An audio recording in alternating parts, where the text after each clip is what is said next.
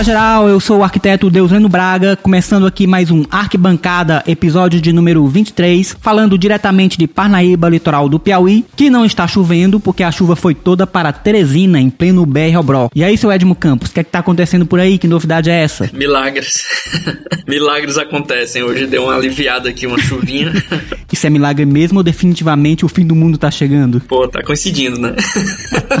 É, parece que sim. Falando nisso, estamos chegando aqui na reta final dessa eleição maravilhosa no Brasil. A mistura de fim do ano com fim do mundo, com fim das eleições. É uma campanha de segundo turno muito propositiva, cheia de propostas muito interessantes para os rumos do Brasil. Só que não. Só que não, né? Só fadiga e muito desgaste mental. Vamos rezar pra sair vivo dessa, né? Bora, porque só com muita fé e muita reza mesmo.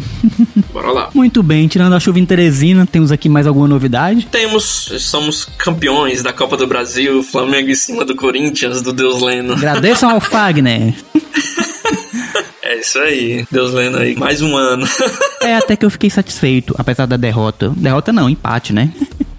Foi bem emocionante aí, né? Foi, foi demais. Pois é, infelizmente não deu, mas é isso aí. Parabéns ao Flamengo, então. Vamos esperar 2023. 2023 parece que tudo vai melhorar. Ou não. Tomara, meu Deus, tomara, tomara. Tomara, meu Deus, tomara.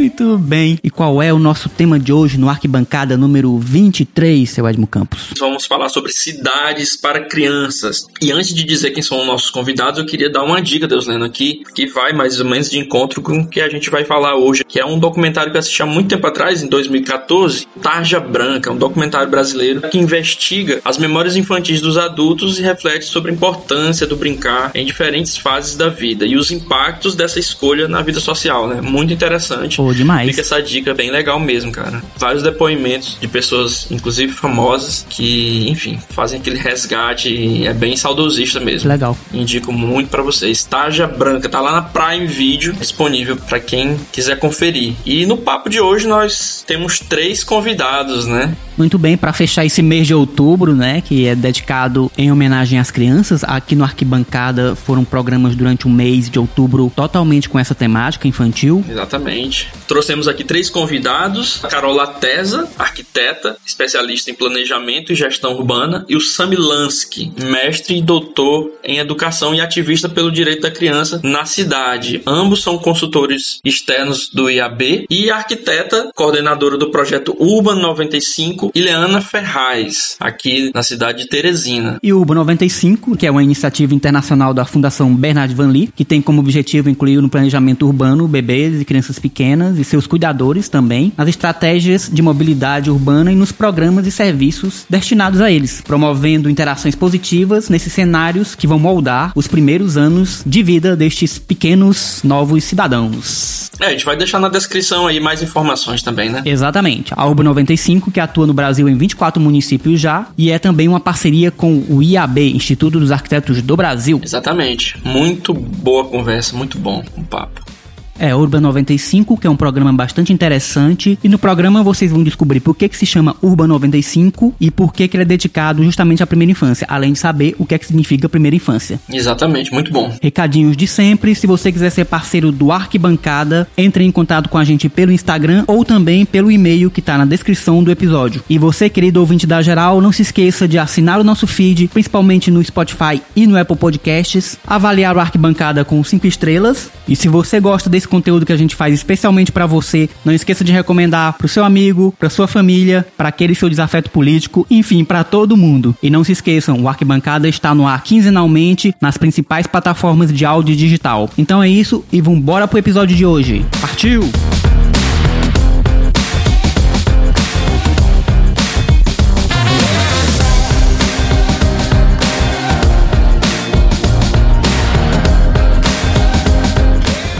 Carola Terza, eu sou de São Paulo, arquiteta e urbanista. Sou formada desde 2014, mas desde 2012 eu trabalho já bastante na área de urbanismo, né? Desde o meu estágio, era estagiária coordenadora de projetos, porque a gente tem aí uma certa precariedade, né? Enfim, na nossa profissão, que a gente acaba assumindo muitas responsabilidades muito cedo. Mas enfim, trabalhei vários anos com planos e projetos de mobilidade cicloviária, especialmente mobilidade ativa, é, mobilidade de pedestre, pedestres, projetos de espaços públicos. Já passei pela prefeitura de São Paulo, também na área de planejamento, aí já na parte de planejamento urbano regional. E agora, mais recentemente, fui pro terceiro setor, né, que são as organizações da sociedade civil. E aí tô trabalhando já faz quase quatro anos no Instituto Cidades Sustentáveis, que é um instituto que trabalha com formação na área de políticas públicas para municípios no Brasil inteiro. E agora dentro do IAB, que é o Instituto de Arquitetos do Brasil, com os projetos da Urba 95, que é uma iniciativa da Fundação Bernard Van Leer da Holanda, da qual a gente vai falar um pouco mais mais para frente. Boa noite a todas e todos. É uma alegria estar aqui. Meu nome é Sam Milansky, eu sou arquiteto e educador de Belo Horizonte. Estou aqui em Teresina esses dias, exatamente por causa do projeto que a gente vai falar aqui, da Urba 95, que nós vamos atuar aqui em Teresina, né, num território específico que a gente vai falar. Bem, eu comecei nessa área, minha família tinha loja de brinquedos. Eu trabalho desde os anos 90 no campo da arquitetura com crianças. Então, dentro do meu escritório, eu trabalho com arquitetura escolar, parques infantis, espaços públicos e mais recentemente com desenho urbano com crianças. E aí eu atuo de diversas formas, desde do escritório, como eu disse, com projetos arquitetônicos mesmo, no escritório com minha esposa, que chama Vete Lansky Arquitetura, depois vocês vão lá. Vamos lá. Enfim, depois eu fui, por causa dessa minha atuação com crianças, eu fui fazer o mestrado e doutorado na área da educação, em que eu estudei a criança no espaço público. Uhum. Então eu estudei como que as crianças atuam e estão presentes ou ausentes nos espaços da cidade. Então eu fiquei na pesquisa de mestrado um ano e meio, estudando uma pracinha que eu tinha feito com a comunidade, vendo como que as pessoas tinham ou não se apropriado daquela pracinha, numa pesquisa etnográfica E depois no doutorado eu fiquei quatro anos num parque grande de Belo Horizonte, numa fronteira urbana, em que a presença de crianças da favela e dos bairros de classe média alta eram esperadas. Essa presença era esperada, né? Mas aí a pesquisa revelou uma série de questões, uma série de presenças e ausências, também numa perspectiva etnográfica, antropológica. Então eu, digamos, no campo, eu fiquei muito tempo interagindo com as crianças e com os acompanhantes nesse território. Então, passei a também atuar academicamente, né, como professor de arquitetura e urbanismo, principalmente no campo de projetos de arquitetura e urbanismo em Belo Horizonte, e também com pesquisas com crianças e ações, ações extensionistas, e dentro das disciplinas, sempre que possível, sempre que cabe, eu trago essa temática também para as disciplinas, para trabalhar com os alunos, essa temática da relação da criança com a cidade. Numa perspectiva assim, um pressuposto inicial é de que os arquitetos muitas vezes esquecem que está lidando com pessoas e não com dados concretos só, com asfaltos, com construções, com edificações. Então, meu olhar é mais para o campo social, trazendo a especificidade desse sujeito criança para o centro da análise urbanística e arquitetônica. Enfim, a proposta é inverter um pouco essa lógica do planejamento urbano, que muitas vezes olha de cima aproxima os territórios através dos mapas, numa visão de sobrevoo, digamos assim, e propõe uma visão para o território. Vou no território, caminhar a pé, ver onde estão as crianças, conversar com as crianças, estar com as crianças, tentar dialogar, né, que é um desafio, é. dialogar com um sujeito que tem sua especificidade, enfim. Mais subjetivo também, né? É, então é um desafio fazer esse tipo de abordagem, mas é muito gratificante, eu gosto muito. A gente hoje estava conversando, eu, Carol, o quanto é bom estar no campo, estar conversando com as pessoas, onde a gente vai atuar, como que é gratificante sair um pouco do escritório, sim, da arquitetura, sim. do computador, assim, e conversar com as pessoas. O que que as pessoas pensam sobre aquele território? O que que uma pessoa pensa e que uma outra pessoa pensa? Como um adulto pensa, né? O adulto sempre pensa, digamos, quando vai pensar o espaço para criança, na segurança da criança. É. Ah, ela não pode cair, não pode não atravessar a rua, não pode machucar. Mas a criança criança, o que, que ela pensa sobre o espaço? O adulto é mais pragmático, né? É, a criança quer brincar, né? Ela quer se divertir e ela precisa disso. Não só que ela quer, ela precisa de liberdade e espaços para brincar com determinada liberdade sociedade com segurança. Óbvio que ela precisa de proteção, segurança e tudo, mas ela precisa também e muito da liberdade, do convívio social e com o convívio com o diferente, convívio Verdade. com o outro, não só com o convívio com aquelas pessoas próximas a ela, muito parecidas com ela. Nosso país é muito diverso, né? Muito desigual. Então, eu também assumo a desigualdade social como nosso desafio como sociedade brasileira a ser atacado. A desigualdade social é um problema, talvez dos mais graves nossos e, enfim, se a gente não conhece o outro diferente, a gente não tem como, digamos, avançar nessas questões. E a coincidência, né? A gente falando sobre cidade para crianças no dia da criança. Olha, é verdade. É verdade. Uma conjunção astral aqui, não sei nem como explicar, mas deu tudo Sim. certo aqui pra gente esse bate-papo aqui. É o mês que tá dando muito certo, né? É, o mês tá dando tudo certo. Né? Inclusive é aniversário do Deus Lendo amanhã, viu? Olha só, parabéns. Obrigado. Falta agora dar certo no final do mês. tá quase lá.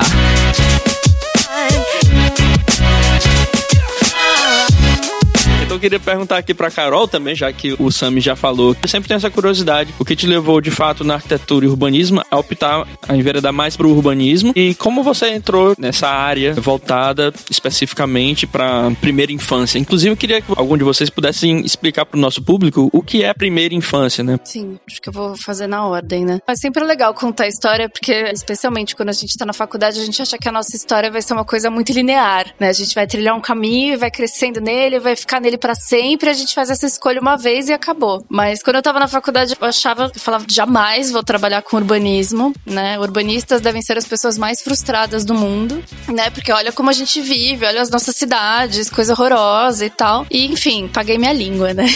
eu comecei a me interessar por urbanismo quando eu tava na faculdade ainda. Eu comecei a andar de bicicleta por São Paulo. Primeiro eu conheci um grupo de mulheres que pedalavam, acabei me aproximando delas e conhecendo várias das questões de gênero que passam né? Pela qual as mulheres que escolhem usar a bicicleta como meio de transporte passam. E aí eu comecei a usar a bicicleta como meio de transporte principal, assim, ainda na metade da faculdade. E aí eu comecei a me interessar pela cidade, por viver a cidade, por botar o corpo na cidade, por trabalhar com cidade. E aí eu tive a oportunidade de entrar nesse escritório de arquitetura e planejamento urbano que trabalhava com isso. E já passei por várias áreas diferentes, planejamento regional, enfim, como eu falei. Já fui corretora de móveis. Eu vi que você foi até designer, né? Designer, designer gráfico. Ainda faço coisas de design gráfico, porque eu arquiteto faz tudo. Como designer gráfico. Já trabalho com paisagismo, com, enfim, um monte de coisa. Isso fala muito sobre nossa profissão, né? Exatamente. Somos especialistas em generalidades. É Não, Deslan. É, a gente trilha vários caminhos. Exato. E aí comecei a trabalhar com primeira infância por causa dos projetos da Urban 95. E assim, eu me apaixonei no sentido de poder juntar essa bagagem que eu tenho, desse olhar para o espaço urbano, né? Eu sempre trabalhei com esse olhar de, pô, pensar a cidade para as pessoas, pensar a cidade para as mulheres e as crianças ainda não faziam parte disso. E aí, de repente, a primeira infância entrou e, tipo, olha só, né? Dá para juntar essas coisas todas, esses temas todos, fazendo com que seja mais inclusivo ainda esse olhar para o espaço urbano, que é, inclusive é uma das frases da Urban, que é uma cidade que é boa para crianças, ela é boa para todo mundo. Uhum. E primeira infância, do ponto de vista vista da criança é do zero aos seis anos, mas também a gente olha pra gestante, pra criança enquanto ela ainda tá no pré-natal até os seis anos de idade, até completar os seis anos. Eu tenho uma curiosidade sobre o nome, Urban 95, eu queria que vocês pudessem falar para o nosso público, de saber por que esse recorte de zero a seis anos, essa primeira infância. Bom, o Urban 95 é uma iniciativa da Fundação Bernard Van Leer, que é uma fundação holandesa. Esse Urban 95, 95 centímetros centímetros é a altura média de uma criança saudável de 3 anos. Uhum. Será que eu tinha 95 centímetros quando eu tinha 3 anos? Não sei não.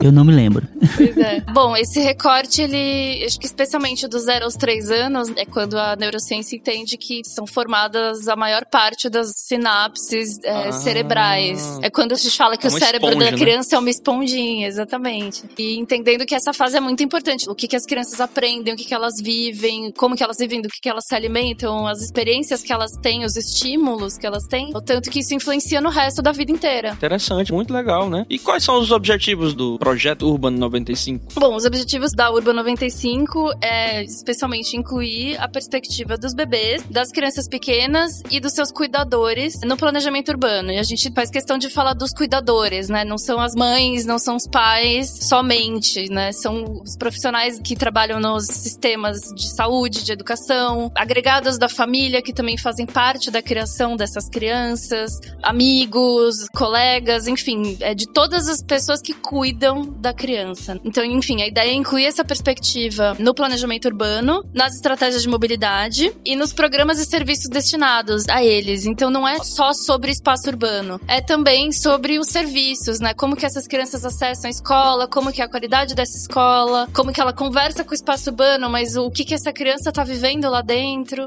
Enfim, hospitais, UBS, sistemas de assistência social também, né? Como que eles estão integrados à vida dessas crianças, desses pais, mãe, desses professores, enfim, de todos esses cuidadores. E aí, aqui no Brasil, né, ela é uma iniciativa de uma organização holandesa, já tá atuando há alguns anos, acho que desde 2017, 2018, e atualmente foi construída a rede Urban 95, que é uma rede de cidades, então sempre trabalhando com a esfera municipal. Primeiro começaram três cidades pioneiras que tinham projetos da Urban 95, que são São Paulo, Recife e Boa Vista, que é uma das principais referências nas políticas de primeira infância do Brasil. Em 2020, a gente começou uma rede de mais 10 cidades. Então a gente trabalhou bem de perto com elas, com a gestão pública, na formação desses gestores, na formação dos quadros técnicos da prefeitura. Implementamos alguns projetos nessas cidades e trabalhamos bastante a questão da comunicação, de como comunicar a primeira infância, de como comunicar o Urban 95 para o mundo. E agora entraram também mais 10 cidades junto com outro parceiro, que é o CECIP, Centro de Criação da Imagem Popular. Então hoje é uma rede de 24 cidades que estão trabalhando com essa perspectiva da primeira infância de forma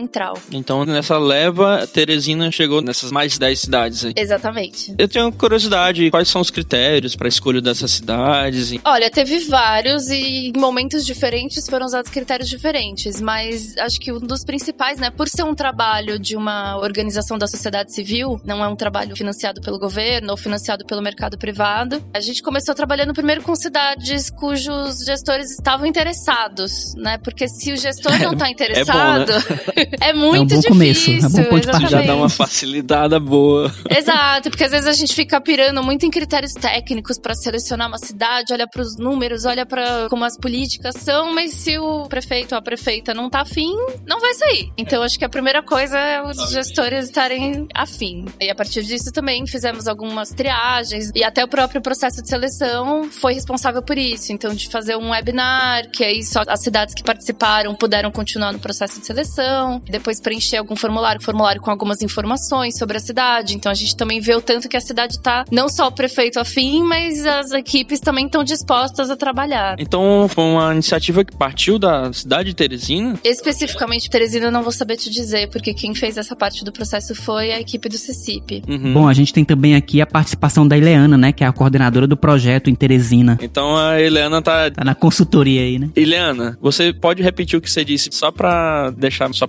participação mais concreta? Boa noite, eu sou Ileana Ferraz, também sou arquiteta e urbanista. Estou aqui no momento como coordenadora técnica local do projeto. Como já foi explicado, é um projeto que acontece pela parceria Fundação Bernard Van Lee. E aqui, especificamente no caso de Teresina, a gente teve uma procura reversa. A prefeitura, né, os nossos gestores procuraram integrar a rede urba. Antes do nosso projeto específico, que o nosso produto é o plano de bairros amigáveis à primeira infância, nós já tínhamos outras frentes da Urban trabalhando e atuando junto com a gestão municipal aqui em Teresina. Perfeito, muito bem explicado pela nossa coordenadora. E Carol, o projeto da Urba 95 é voltado especificamente para a primeira infância, não é isso? Isso, específico para a primeira infância e os cuidadores. Eu queria pegar também aqui uma fala do Sami, no comecinho da apresentação dele, sobre a questão das dificuldades da desigualdade social que existe no Brasil. E, especificamente, quais são os desafios que a desigualdade social traz para a implantação desse tipo de projeto? É preciso a gente contextualizar um pouco a importância desse projeto para o Brasil, principalmente nas grandes cidades brasileiras, em que essas desigualdades são mais presentes, né, mais evidentes, enfim. E nós estamos falando, então, da questão do direito da criança, dos direitos humanos e direitos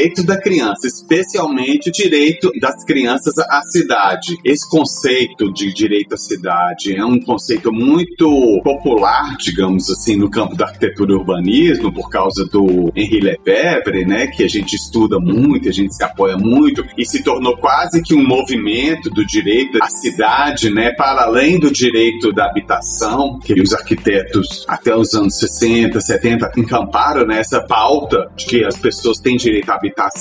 Para além disso, as pessoas têm direito à cidade, né, ou seja, aos equipamentos públicos todos da cidade, a mobilidade entre os equipamentos, a usar os espaços, a cidade de todos. Então, nós estamos falando desse direito, especialmente aos equipamentos públicos, mas os equipamentos coletivos. E aí, diante do que a Carol falou, essa visão ela é intersetorial. Não dá pra gente É falar verdade. apenas da questão da escola, tratar da criança só na escola ou só no parquinho. É preciso a gente entender que a cidade inteira ela é educadora. Se a gente prende as nossas crianças dentro de condomínios, como que a criança vai aprender a ser cidadã, É uma questão importante. né? Verdade. Se ela não vive a cidade. É engraçado, Sammy, a gente tem essa ideia, né, de quando se fala em criança, ou ela tá em casa, ou ela tá na escola, ou então num parquinho, Ou no carro, né? A criança nunca pisa na Também rua. transitando. Transitando entre esses equipamentos, digamos assim, né? E existe todo um contexto, toda uma malha que a criança está, digamos assim, isolada desse acesso. É importante a gente lembrar de qual criança nós estamos falando, É, né? é, é verdade. É, porque muitas vezes é difícil a gente sair do nosso lugar, né? Nossa criança, do jeito que a classe média Sim, exato. vive, né? A maioria da classe Verdade, média vive verdade. dentro de carros, de lá pra cá, de um lugar pro outro de carros e tudo. Tem outros grupos sociais que vão é a pé, entre a escola e a casa, e vão até de bicicleta, vão com seus Parentes. Então, essa mobilidade, é preciso a gente dar visibilidade e qualificar essa circulação, porque são momentos muito ricos de vida. Porque a criança não vive como nós adultos, que entende, digamos, que valoriza a origem e o destino apenas. Ela, durante todo o seu caminho, são momentos de vida, são momentos de aprendizagem, de sociabilidade, De descoberta, né? De exploração. de brincadeira. É preciso valorizar essa expressão cultural da criança de brincar, muitas vezes menosprezado ou esquecido. Né? Todo o patrimônio das brincadeiras infantis de rua, que são riquíssimos, e é um patrimônio cultural imaterial que, se a gente não se ater, ele pode se perder ao longo do tempo. Sim, sim. Enfim, essa circulação é muito rica. Então, esse conceito de cidade educadora, territórios educativos, já é uma pauta muito forte no campo dos estudos da infância. E a criança, ela é sujeito, para além da educação, mas também na sociologia, na geografia, na psicologia. E mais recentemente, eu acho que o arquiteto e urbanista tem também tratado desse sujeito. Acho que um pouco atrasado, mas talvez venha dessa tradição nossa modernista que entende a cidade como um concreto, uma edificação. mas enfim, eu espero e eu acho que esse tema está se consolidando nos últimos anos também no campo da arquitetura. Eu sou um ativista nesse campo, prefiro usar o tema cidade com crianças.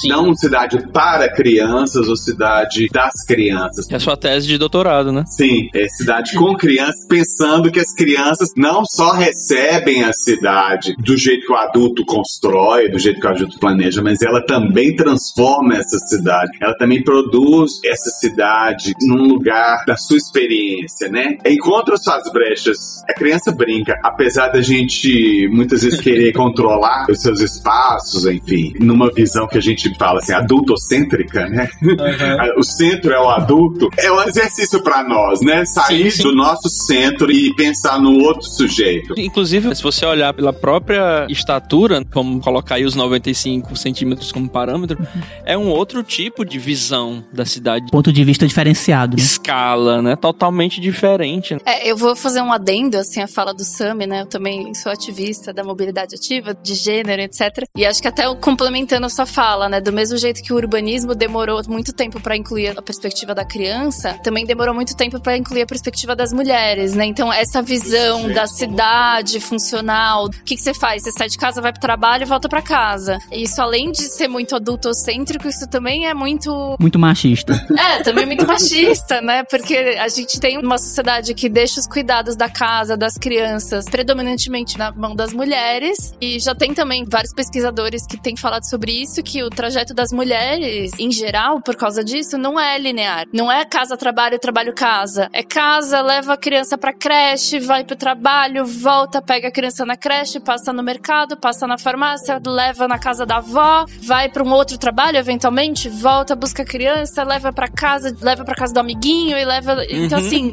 é muito mais complexo, né? E a gente Sim. passou os últimos não sei quantos centenas, milhares, talvez, de anos pensando a cidade de uma forma. Não, não é tanto, mas enfim.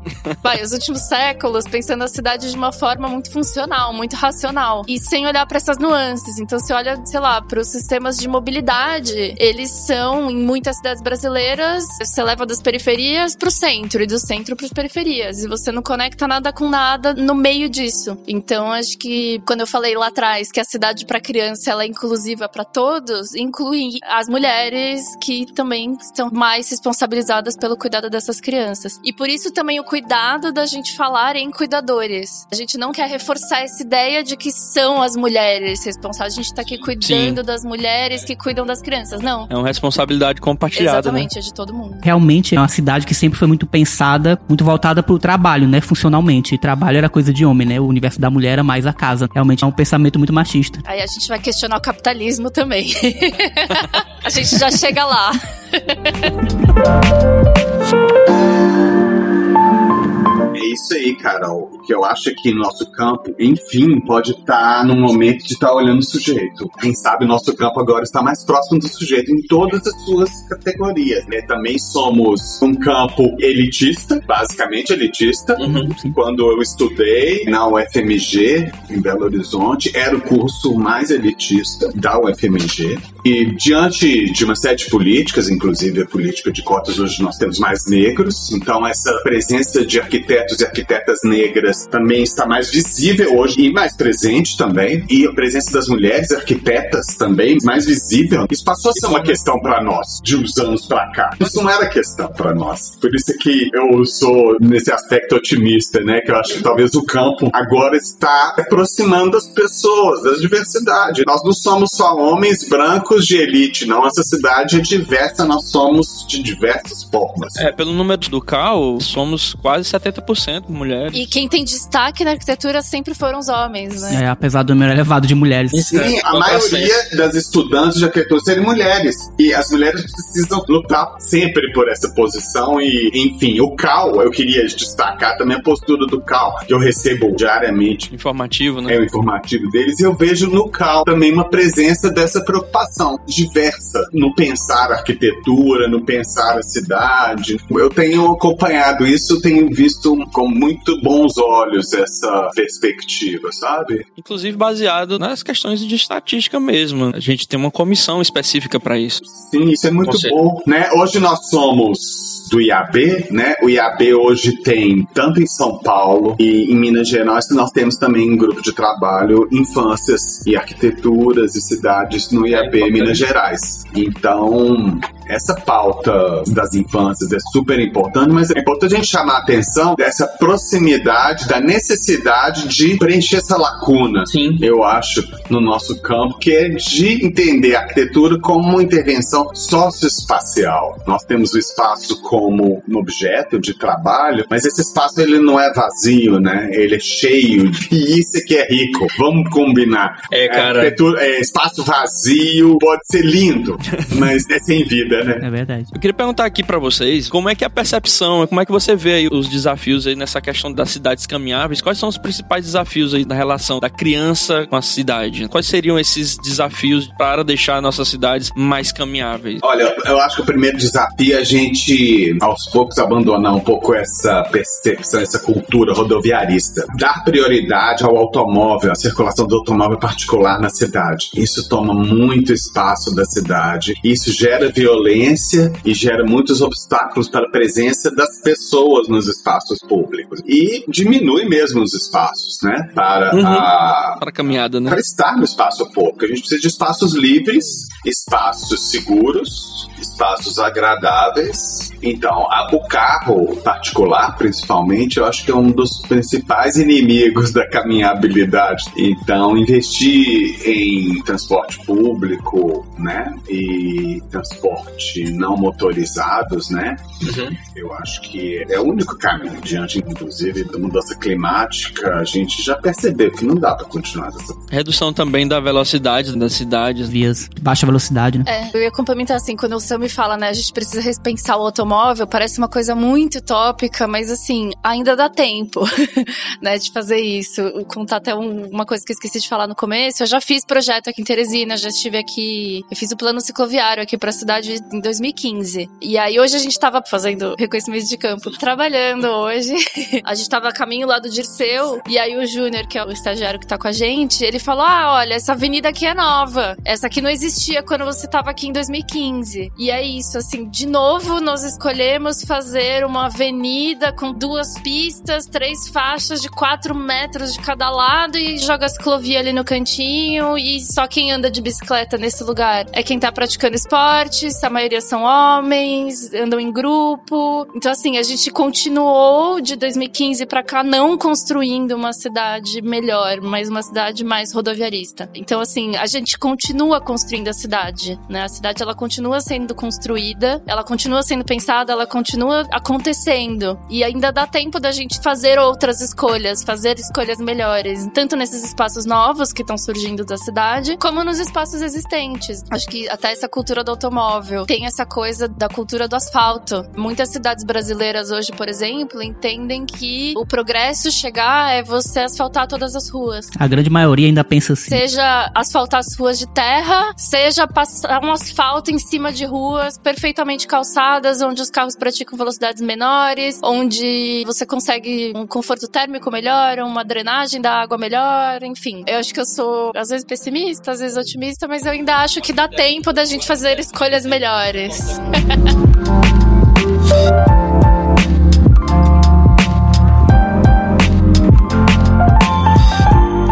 falar um pouquinho em termos de planejamento urbano, a gente tem que entender que as cidades brasileiras, elas vêm nesse contexto muito influenciado por esse urbanismo rodoviarista, como a Carol estava explicando. Então, as nossas cidades, elas têm esse modo de ser, mas como a Carol falou, tá em tempo de mudar. Então, a gente muda isso através dos diversos instrumentos que a gente tem. Então, para frisar aqui, a gente passou aqui em Teresina por uma mudança recente do plano diretor. Ele continua em processos de revisão, mas quando a gente fala, por exemplo, de caminhabilidade, nós já temos no plano diretor de Teresina o incentivo à utilização das fachadas ativas, que é um ponto super importante quando a gente fala de caminhabilidade. Isso, inclusive, era uma das minhas perguntas. Qual a forma de tornar mais eficiente esse redesenho, né? Pra, com foco nas crianças? Pronto, a gente estava até discutindo hoje durante a visita a campo por que, que a gente se move. Eu tenho vontade de sair de um lugar A e ir para um lugar B. E geralmente nas crianças essa vontade ela é um pouco minada. Ela não tem vontade própria ou a sua vontade própria acaba não sendo ouvida. E também às vezes ela não tem para onde ir. Ela não tem liberdade ou a segurança de sair da sua casa e ir para um parquinho, para ir para uma pracinha e muitas vezes até brincar na rua, naquele imediato de rua que fica ali na frente da sua casa, que foi a minha infância. Eu brincava num pedaço de esquina a esquina. Hoje a minha filha já não brinca dessa forma. Você sempre morou aqui em Teresina? Eu morei aqui em Teresina, depois passei uma temporada em Fortaleza e retornei, mas a minha infância e formação acadêmica foi toda aqui em Teresina.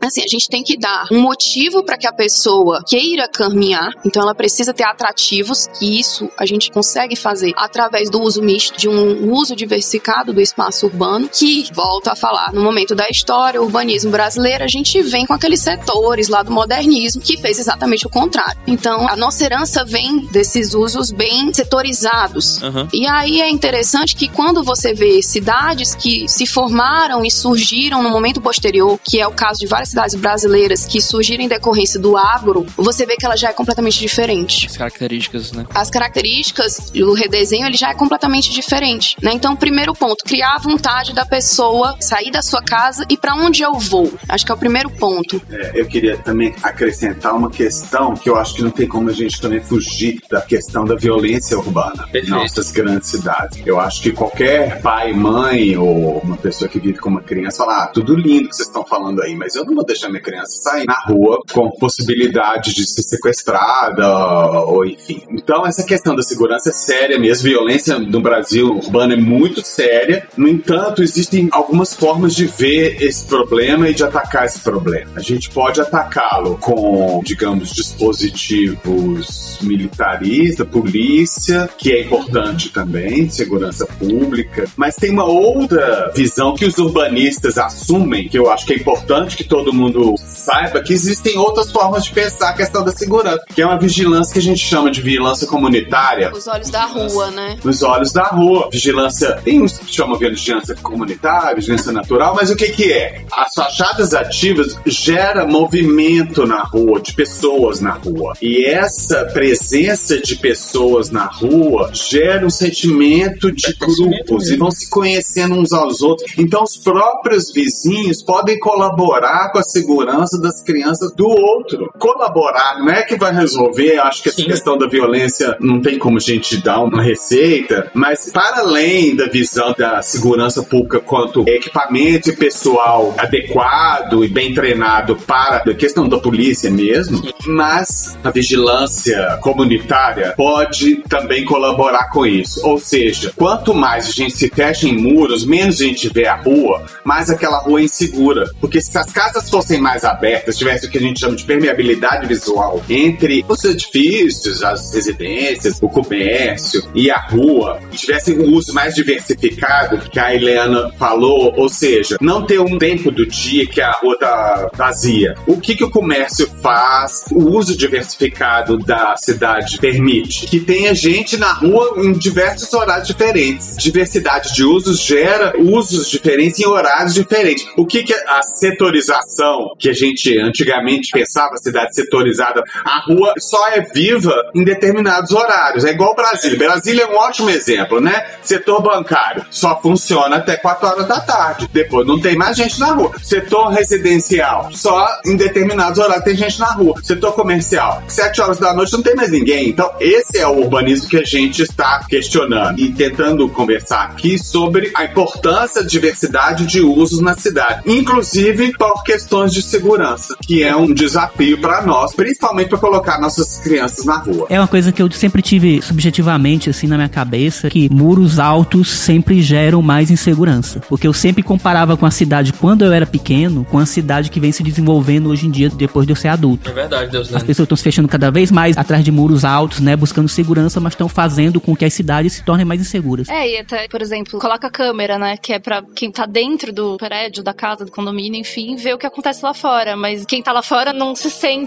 acolhido por isso e não tá lá realmente pra ser acolhido, né? Não sente a segurança. É, porque a segurança é do condomínio, não é da comunidade, não é desse olho no olho. Mas eu ia complementar a fala do Sami, que por mais que esse olhar do urbanista seja super importante, a gente também tem que lembrar que a gente não é Deus. Ou que a gente também não vai resolver tudo. E aí eu volto lá atrás no que o Sami falou, por exemplo, da questão da desigualdade social. Que assim, acho que acaba sendo uma grande raiz de vários desses problemas que a gente tá falando. Da violência, do medo, dos distúrbios sociais que acabam nos afastando cada vez mais. E a gente também vai criando cidades segregadas, bairro de gente rica, bairro de gente pobre, que funcionam de forma totalmente diferentes e que nunca precisam conviver uns com os outros. Na verdade, isso é um resultado dessa sociedade desigual. E ao mesmo tempo, existem formas de fazer a cidade que podem contribuir com isso ou que podem aumentar o problema. Deusleno falou aí sobre a infância dele. Eu me considero um privilegiado, porque fui criado na minha primeira infância, na minha segunda, terceira, até hoje, nessa infância. Mas enfim, fui criado nos meus primeiros 12 anos de vida em uma cidade do interior. Nasci em Teresina, mas fui criado na cidade de Oeiras. E além de ter sido criado numa cidade de interior, eu tive o privilégio de morar sempre em frente a praças. E isso foi muito rico para mim em termos de sociabilização em termos de percepção da cidade, e, enfim, de segurança que uma cidade do interior permite a uma criança é muito maior do que uma cidade capital, por exemplo. Eu queria saber de vocês aí, é, como vocês veem essas diferenças de percepção espacial e vivência do espaço urbano entre crianças que moram em capitais, é, em cidades interioranas, se deveriam ter abordagens diferentes. Porque é isso, né? Na nossa infância era tudo diferente. A comunidade era envolvida, você podia ir a pé pra escola, a gente caminhava mais, brincava nas ruas, brincava até a noite também. Parecia que a cidade, as comunidades eram muito mais saudáveis do que são hoje em dia. Os vizinhos se conheciam mais, interagiam mais. Isso. Era um ambiente realmente muito diferente. E um ambiente com criança, cara, é um ambiente seguro. É uma cidade sustentável, né? Cidade boa. Uma cidade boa. Onde criança está brincando, É saudável. Exato. você já sente que é um ambiente seguro, né? É o que a gente falou, acho que no início, né? Que acho que é importante a gente sempre lembrar dessas diferenças de experiência de infância mesmo no Brasil. A cidade grande é uma coisa, Belo Horizonte é muito diferente de Teresina. Sim, são realidades distintas, né? E as cidades menores são muito diferentes das cidades maiores. Nós estamos aqui abordando muito mais a questão das crianças urbanas de cidade Perfeito. grande. Mas, por exemplo, as crianças indígenas, por exemplo, elas vivem de outras formas. Uhum, sim. Então são várias formas de viver essa infância e a gente tem que considerar que a infância que a gente vive é uma delas, né? Uma das experiências de infância. E por isso que eu falo que é do desafio da gente sair do nosso mundinho e perceber outras, Outras outras experiências de infância. As crianças indígenas, elas não são segregadas dos adultos indígenas, por exemplo. Nós que criamos espaços em que a gente entende que é adequado à criança. Na escola, no parquinho, fora desses lugares, não pode ter criança, entendeu? Não é adequado. Rua não é lugar de criança. É esse pensamento mesmo. Né? Mas, por exemplo, na cultura indígena não é assim. Na cultura indígena, as crianças vivem junto com os adultos. Então, isso não é natural, isso é cultural. Nós que criamos essa forma É de verdade. vida. E é preciso a gente perceber que é cultural e, quem sabe, pensar outras formas. Quando eu vejo Teresina, assim, eu acho que, e comparando um pouco com Belo Horizonte, que é de onde eu venho, essa questão da caminhabilidade, a questão das ciclovias, aqui é tão mais possível do que, por exemplo, Belo Horizonte, que é um morro só. aqui tem tanto espaço livre, tem muitas avenidas largas e espaços livres, e é muita área plana. Vai fazer isso em Belo Horizonte pra você ver. Vai defender ciclovia em Belo Horizonte pra você ver.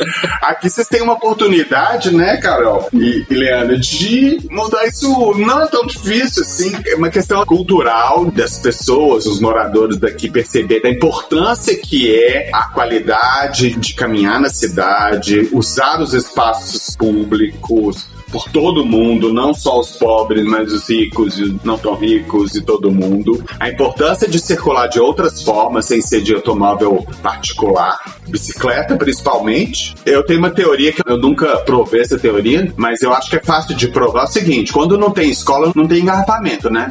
Então qual que é o problema?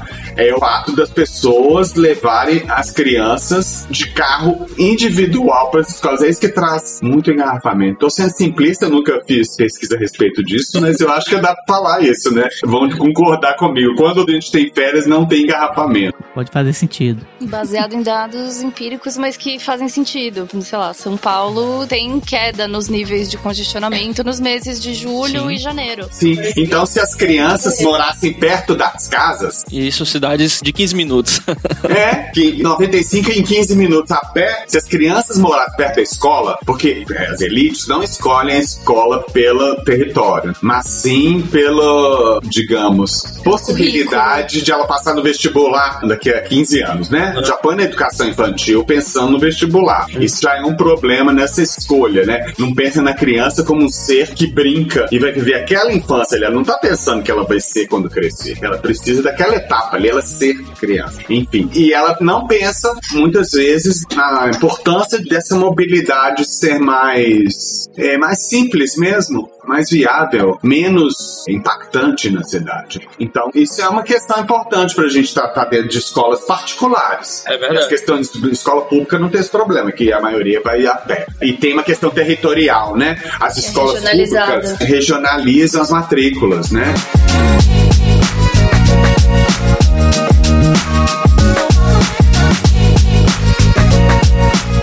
Fez a pergunta sobre as nossas infâncias, como eram as infâncias nos lugares diferentes, enfim, até acabei não falando, né? Assim, fazendo audiodescrição. Eu sou uma mulher branca, nascida em São Paulo, capital, no centro de São Paulo, crescida no centro de São Paulo, uma família de classe média. Então, assim, com certeza a minha experiência tá muito longe de ser um padrão. Eu sei que eu sou a exceção da exceção. E assim, eu cresci perto do metrô, né? Eu ando de metrô desde que era criança, tanto quando eu fiquei adulta, eu acho que eu virei adulta.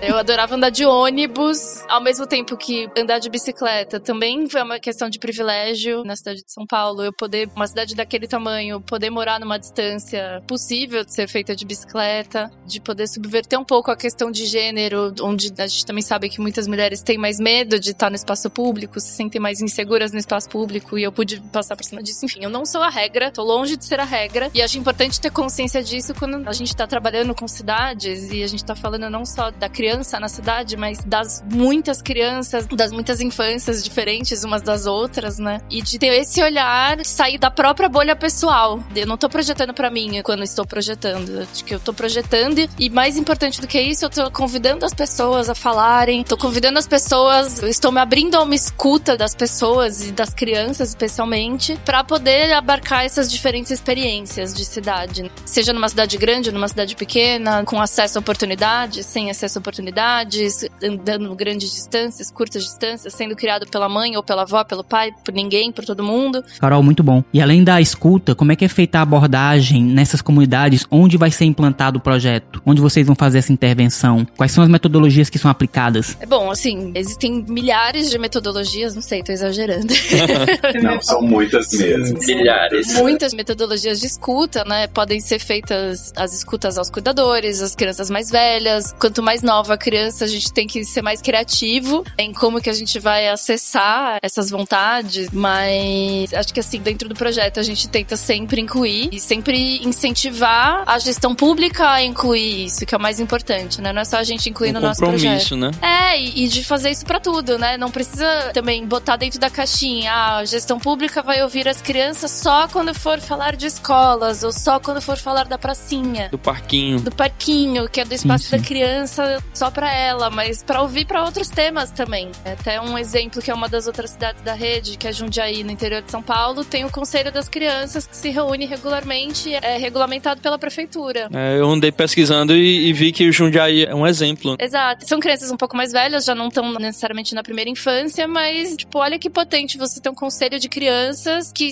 são ouvidas para falar de diversos temas diferentes, né? Não só sobre o seu universo. Eu sei, muito incrível. Como deve ser criativo esse conselho, viu? Sim, deve ser maravilhoso. Só frisando que todo esse processo da elaboração do BAP pela Urban, ele frisa Inclusive, o que é BAP. bairro amigável à primeira infância. Durante todo o nosso processo de elaboração do BAP, o urbanismo participativo ele está muito presente, que são esses processos de escuta. Como a gente está trabalhando com primeira infância, nós vamos escutar a primeira infância. Então, para dar o subsídio e toda a base de dados que a gente precisa trabalhar, o projeto conta também com o auxílio de uma equipe de diagnóstico, que no caso aqui de Teresina, nós temos a parceria do Laboratório Urbano da Paisagem, da UFP, que eles estão com a gente em campo trabalhando. Então, toda uma programação de oficinas participativas, com escuta, momentos lúdicos, de brincadeira, vão ser feitos com as crianças do nosso território, que é o Parque Brasil. E todos esses dados vão ser levados para os nossos consultores para auxiliar na elaboração do BAP. Excelente. E que outros produtos, outras atividades vão ser realizadas pela Urba 95 nessa intervenção no Parque Brasil? Brasil em Teresina? Eu tô responsável por algumas coisas, mas eu podia começar, Carol, falando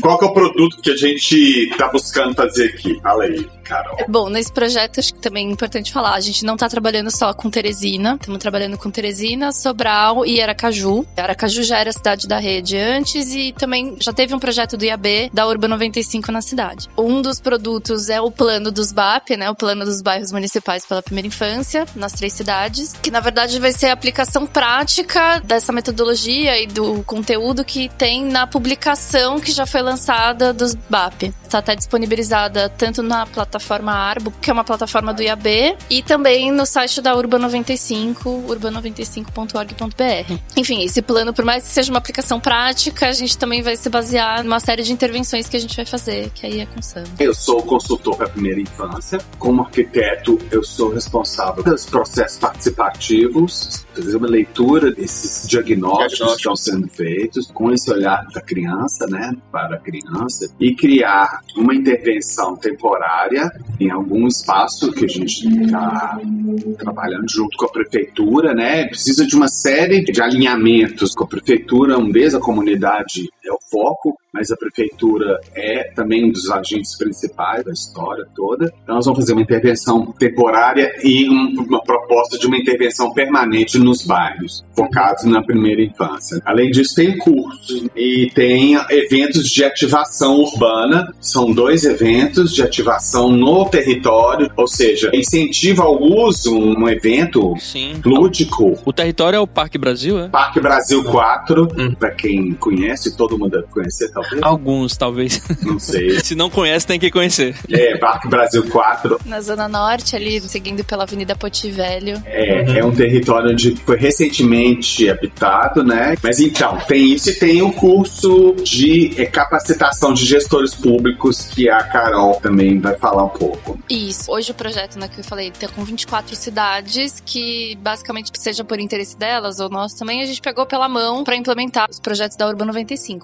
Mas também, quando a gente tá falando do trabalho do terceiro setor, a gente também tem que pensar em sustentabilidade, né? Não dá para um projeto durar para sempre nesse modelo. Então, a gente começou também a pensar como outras cidades que têm demonstrado interesse para conhecer melhor o projeto, para aprender, para aplicar nas próprias cidades, podem acessar isso. Então, a gente está criando um um curso para os gestores. Ainda está bem começando a proposta do curso. A gente ainda está desenhando exatamente como que ele vai ser. Ok, então é um curso voltado para gestores públicos das prefeituras, onde o projeto da Urba 95 vai ser implantado. Sim, capacitação dos gestores e dos quadros técnicos das prefeituras para poder trabalhar com a cidade contemplando esse olhar da primeira infância. Né? Isso, e deixar implantar uma semente, né? Pra, a partir daí, se desenvolver suas próprias equipes nesse sentido. É, multiplicar. né? É, e também tirar os servidores também da sua própria bolha, né? Quando a gente fala do funcionalismo público, muitas vezes a pessoa que tá lá, sei lá, o arquiteto que tá na Secretaria de Planejamento, nunca parou para estudar sobre como que é o trabalho da assistência social, que é outra área, Sim, sim. né? Ou então o profissional da área de educação nunca aprendeu sobre espaços públicos, fica restrito, é, inclusive no campo do conhecimento, ao espaço da escola. Também não olha para a cidade. Então a ideia é também que os servidores, os técnicos ou mesmo os profissionais comissionados, né, que são cargos de confiança, que possam circular entre diversos temas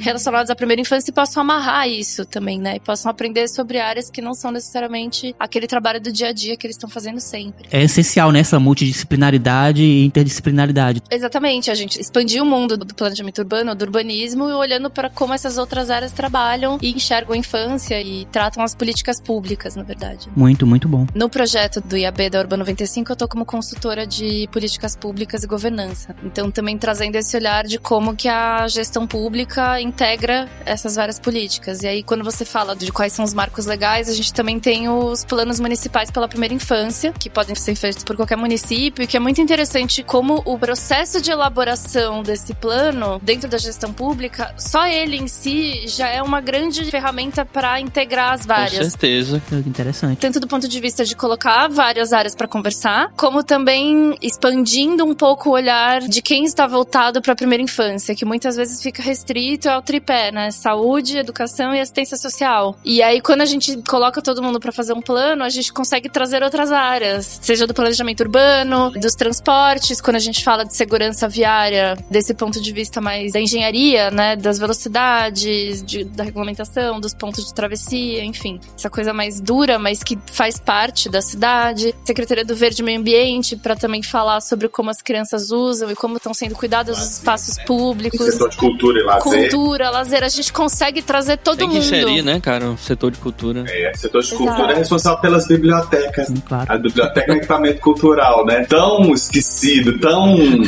menosprezado, mas a gente conhece. É, os livros estão bem esquecidos ultimamente. É, mas a gente sabe muito bem do papel que uma biblioteca pode fazer na vida de uma pessoa, como uma praça que você disse, né? Uma biblioteca do lado de casa que muda a vida das pessoas. É verdade, tem um caso, inclusive, da Colômbia. Das Sim. bibliotecas. de Medellín, né? Que eles colocaram as bicicletas. As bicicletas. eles colocaram as bibliotecas como uma joia dentro da cidade, né? Como um lugar de destaque e de valorização do conhecimento, da autoestima das pessoas que vivem nos lugares onde elas foram implementadas, que tem uma arquitetura toda, né? Enfim. Sim, o conceito integrado de biblioteca parque. As bibliotecas, muito diferente daquele equipamento que a gente entendia de biblioteca, aqueles livros fechados, intocáveis. A biblioteca também como um espaço de encontro, Isso. de vivência, de conversa, de bate-papo, de troca. É assim que Medellín investiu na cidade, a cidade mudou. É, não só a biblioteca, mas na mobilidade também, principalmente para as, as favelas, nos morros, né? Que é a O urbanismo foi fundamental, né? as escolas também, um investimento pesado nisso, né? E a cidade se distanciou da ideia da cidade violenta que ela tinha, né? Ela é associada Anos 90, né? ao tráfico de drogas e passou a ser hoje ela é famosa pelas bibliotecas, pelas escolas. Tem coisa mais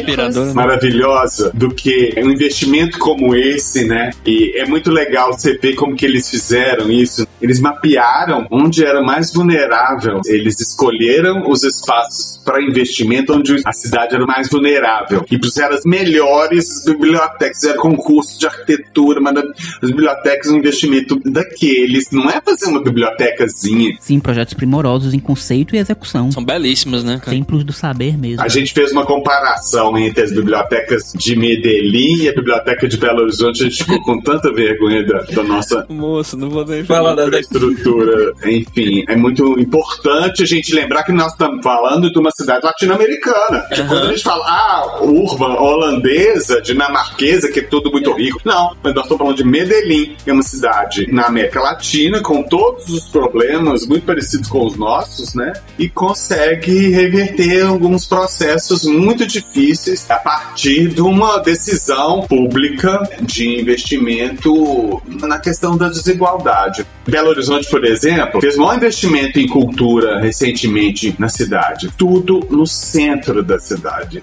Vários Vai- museus, várias bibliotecas, lindos, maravilhosos. Eu que moro perto acho lindo. Mas vai falar com o pai que mora na periferia pra ir com o filho num domingo ver um museu daqui. Não tem nem como, porque não tem transporte público Inviabiliza, né? sem desmerecer a importância do investimento, que as crianças têm acesso a partir das escolas, que as crianças com as escolas vão durante a semana, mas eu acho que também a visita espontânea aos equipamentos e a proximidade e fazer parte do cotidiano e não de um dia especial. É, tem que descentralizar e levar esse acesso ao público que realmente precisa, né? Que tem dificuldade de locomoção e que merece tanto ou mais usufruir desse tipo de equipamento público. E conectando isso com a primeira infância, né? Crianças de até seis anos não leem. Então elas precisam de alguém para ler para elas e o que acaba sendo também um momento de formação de vínculo entre os cuidadores e as crianças, né? E isso também é super importante para o desenvolvimento cerebral, para o desenvolvimento emocional dessa criança, para a autoestima dessa criança, de saber que tem alguém ali por ela. Então, quando você me fala também dessas visitas espontâneas ou com a família, também é isso, né? Não é só ir com os coleguinhas da escola para visitar a biblioteca, essa coisa meio, né, o passeio da escola, mas isso tá no dia a dia e você ter ali os cuidadores participando desse momento, compartilhando conhecimento com a criança, compartilhando vínculos, sentar junto abraçar, pegar o livro, é, passar a mão, ver as cores, né? Ter essa interação, inclusive sensorial. Sim, são experiências importantíssimas para a formação, para o desenvolvimento das crianças. E esse exemplo de Medellín é muito importante porque, de modo geral, as pessoas pensam sempre em algumas prioridades, como segurança, por exemplo, que são legítimas, mas esperam solucionar essas questões para deixar para depois pensar em bibliotecas e outras questões sociais. Mas isso mostra que é possível atacar essas questões em paralelo e de maneira a impactar positivamente esses outros problemas tidos como prioridades, né? Isso é verdade, Deslano. Falou disso. Acho que é um pouco também, quando a gente estuda urbanismo, a gente consegue conectar tudo, né? A gente passa a conseguir amarrar tudo e Todas explicar pontas, tudo, né? conectando tudo com tudo, né? Todas as pontas. Então acho que é um pouco isso, assim, tudo tem seus efeitos diretos, seus efeitos indiretos, e isso vai derivando em várias outras coisas. Então nunca é uma coisa só. A gente falar de caminhabilidade não é só sobre andar a pé, a gente tá falando de um universo de coisas. Aqui a gente já falou sobre gênero, a gente falou sobre infância, a gente falou sobre raça, sobre orientação sexual, enfim, sobre um milhão de coisas, e tudo isso tá num caminhar. E é Tá conectado. tá conectado, exatamente.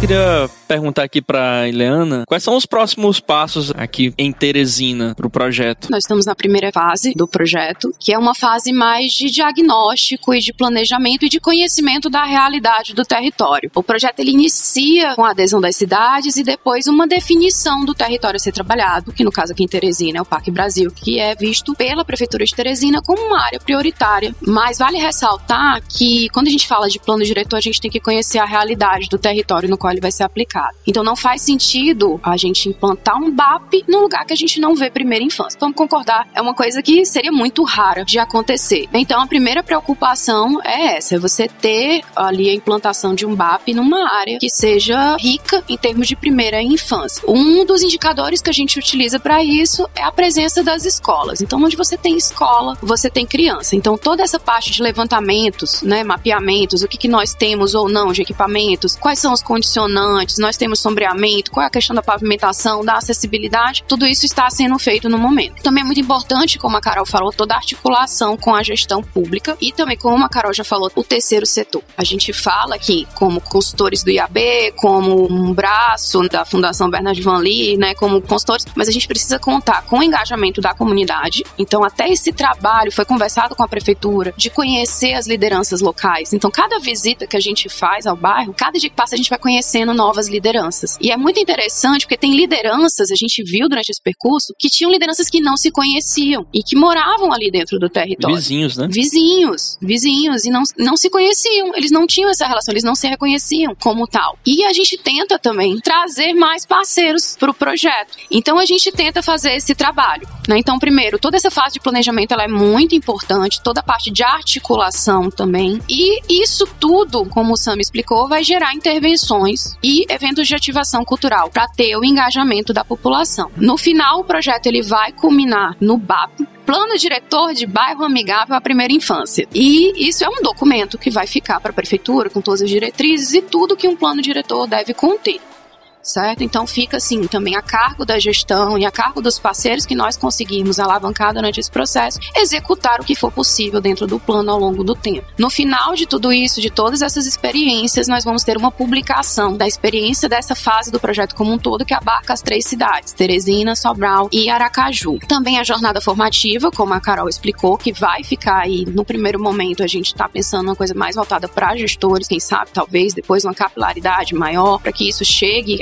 aos arquitetos e outros técnicos também interessados no assunto possam participar e absorver esse conhecimento. E no final de tudo isso, o nosso trabalho como um todo, ele preza muito pela comunicação e pela transparência. Não adianta Perfeito. a gente estar aqui desempenhando um trabalho se ninguém sabe o que está sendo feito. E não adianta também nós estarmos aqui desempenhando um trabalho que não tem transparência. Então, todas as nossas ações, elas contam também com essa preocupação. Ótimo, perfeito. Eu queria saber de vocês aí em relação a essa questão da criança nas cidades ao redor do Brasil. Vocês veem como algo que está em evolução? Como é que tá essa perspectiva nas diversas cidades onde vocês passaram? Que eu tenho certeza que vocês observaram várias realidades diferentes no sul, no nordeste, enfim. Quando a gente começa a circular e conhecer diversas realidades e só de levantar essa discussão e só de acompanhar pessoas fazendo essa discussão, acho que isso é um motivo para ser comemorado. Só de você ver técnicos, pessoas que trabalham nas prefeituras, que trabalham nas escolas, que trabalham nos equipamentos públicos, sendo confrontados com uma nova forma de pensar a infância na cidade, só isso já é um ganho.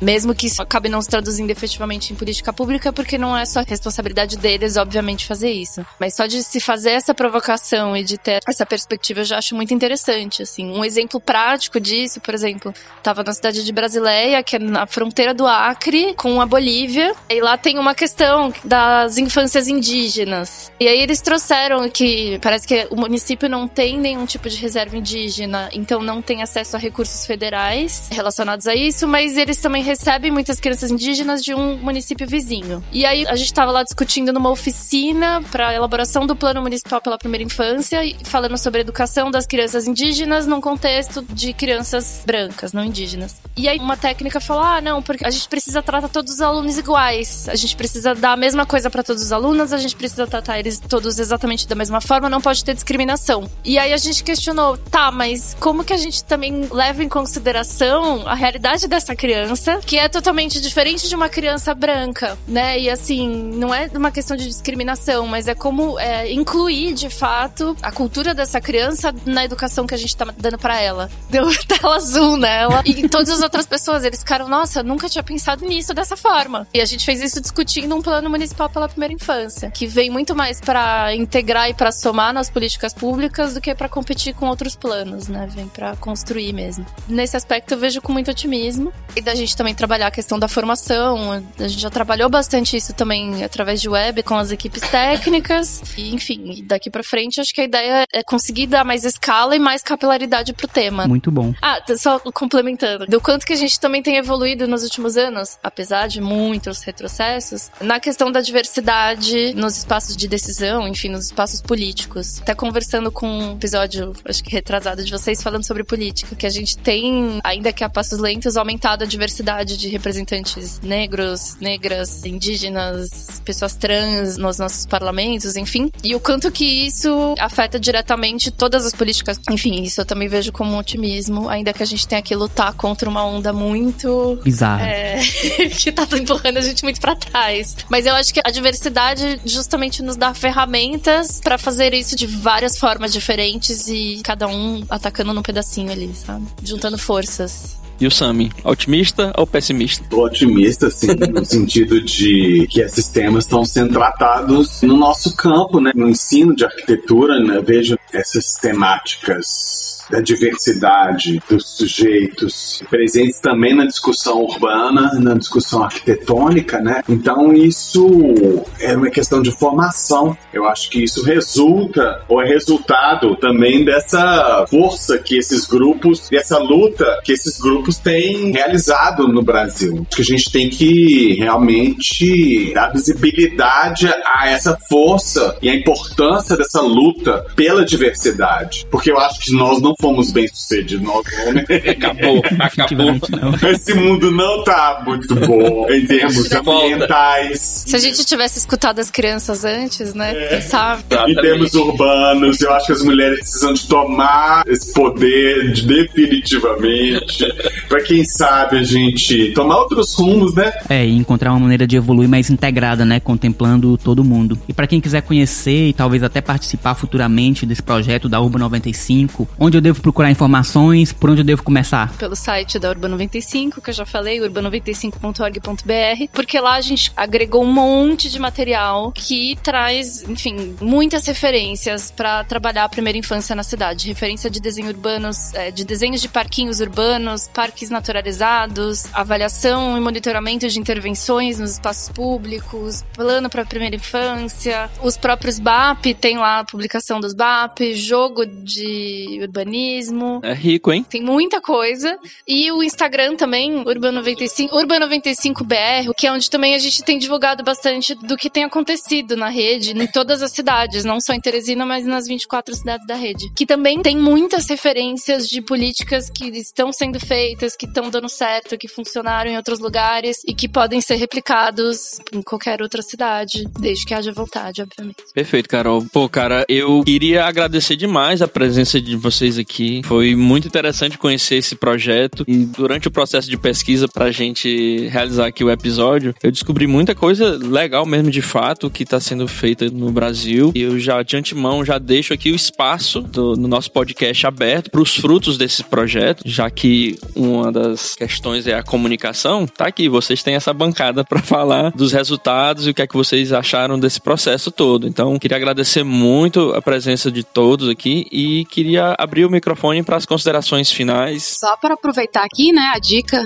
nós temos o jogo, como a Carol falou. Então, quem quiser jogar, entre em contato com a gente. A gente monta um workshop, se junta todo mundo. A gente conta com o apoio do Laboratório Urbano da Paisagem da UFP. Então, a gente pode jogar lá, a gente pode jogar aqui com o Edma, a gente pode jogar onde vocês quiserem. O importante é que o... Com Deus Lendo. Com, é, Deus Lendo, vamos fazer uma call com Deus Lendo para ele poder jogar, né? Opa, quero participar desse jogo sim, hein? Qualquer coisa eu dou até um pulo aí em Teresina. Show, fechou. E porque a gente precisa aprender a trabalhar com essas ferramentas. São ferramentas muito ricas. A biblioteca disponível da UMA 95 e da ARBA é muito rica. Os alunos que estiverem aí ouvindo de arquitetura, a leitura recomendada é conhecer os guias que nós temos na plataforma Arbo. Então são quatro guias que embasam todo o nosso trabalho desenvolvido. Então fica aí a dica de leituras. É uma leitura super fácil, a diagramação tá linda. Então é muito bacana. E fica aí de dica para vocês. Eu só tenho a agradecer aí a disposição do Edmo, que topou aí sem nem pestanejar. E também dos nossos consultores aqui, a Carol e o Sami, que no meio de todo o trabalho e pesquisa de campo cederam esse tempinho aí de relaxamento para mais uma agenda de trabalho pra gente. Pra gente foi um tempo muito bom e esperamos que para vocês também tenha sido. Porque pra gente é sempre um prazer ouvir essas histórias, porque apesar do Arquibancada ter como tema a arquitetura, são as pessoas e suas histórias que fazem esse programa. Foi bom, né? Na verdade, vou fazer a ponte agora. Como eu falei lá no comecinho, né? A gente acha que as decisões que a gente vai tomar nessa fase vão ser pro resto da vida. Na verdade, o que realmente faz diferença pro resto da vida é aquilo que a gente vive na nossa infância. A Marília que o diga, né, Edmo? É verdade. Mas é isso mesmo, nossa infância faz toda a diferença. Verdade. Mas é isso, esses aprendizados da primeira infância, eles de fato nos compõem como seres humanos, compõem a segurança que a gente vai ter no mundo, inclusive para tomar essas decisões e para poder mudar e para poder, enfim, é, atualizar a rota, mudar de área, enfim, aprender coisas novas sempre, né? A gente tá finalizando assim com esse raiozinho de luz, né? Também tava falando com o Sam agora de tarde sobre a gente ter esse olhar positivo para a infância, né? Esse olhar positivo e propositivo. E também conectando com a atuação dos arquitetos e urbanistas, de como a gente precisa estar tá sempre trocando e conversando para ser propositivo e tá atuando muito através da sociedade civil, que é muito importante. Que isso, inclusive, garante a permanência de muitas políticas, é forçar a criação de políticas e a manutenção de várias políticas através dessa articulação. Enfim, eu achei bem legal ter participado. Esse é meu primeiro podcast. e espero voltar mais vezes, porque eu já trabalhei aqui alguns anos atrás, eu fiquei apaixonada pela cidade, eu fiquei muito feliz de Teresina ser uma das cidades com as quais a gente tá trabalhando agora. Pois muito bem, foi um prazer conhecer vocês, foi um prazer bater esse papo com vocês e estejam todos convidados a voltar ao Arquibancada quando bem desejarem e puderem. Foi um papo bastante enriquecedor, creio que pro Edmo também. Verdade, Deus lendo. E como tudo que a gente planta é semente, então é sempre bom a gente escolher o que é que a gente planta, né? E iniciativas como essa da Urba 95 que visam fazer cidades cada vez melhores para todos nós, porque essas crianças crescendo em cidades cada vez mais saudáveis vão se tornar cidadãos cada vez melhores, e isso é algo que beneficia a todos. Gente, nosso muito obrigado e voltem sempre. Obrigado, pessoal. Um abraço. Um abraço.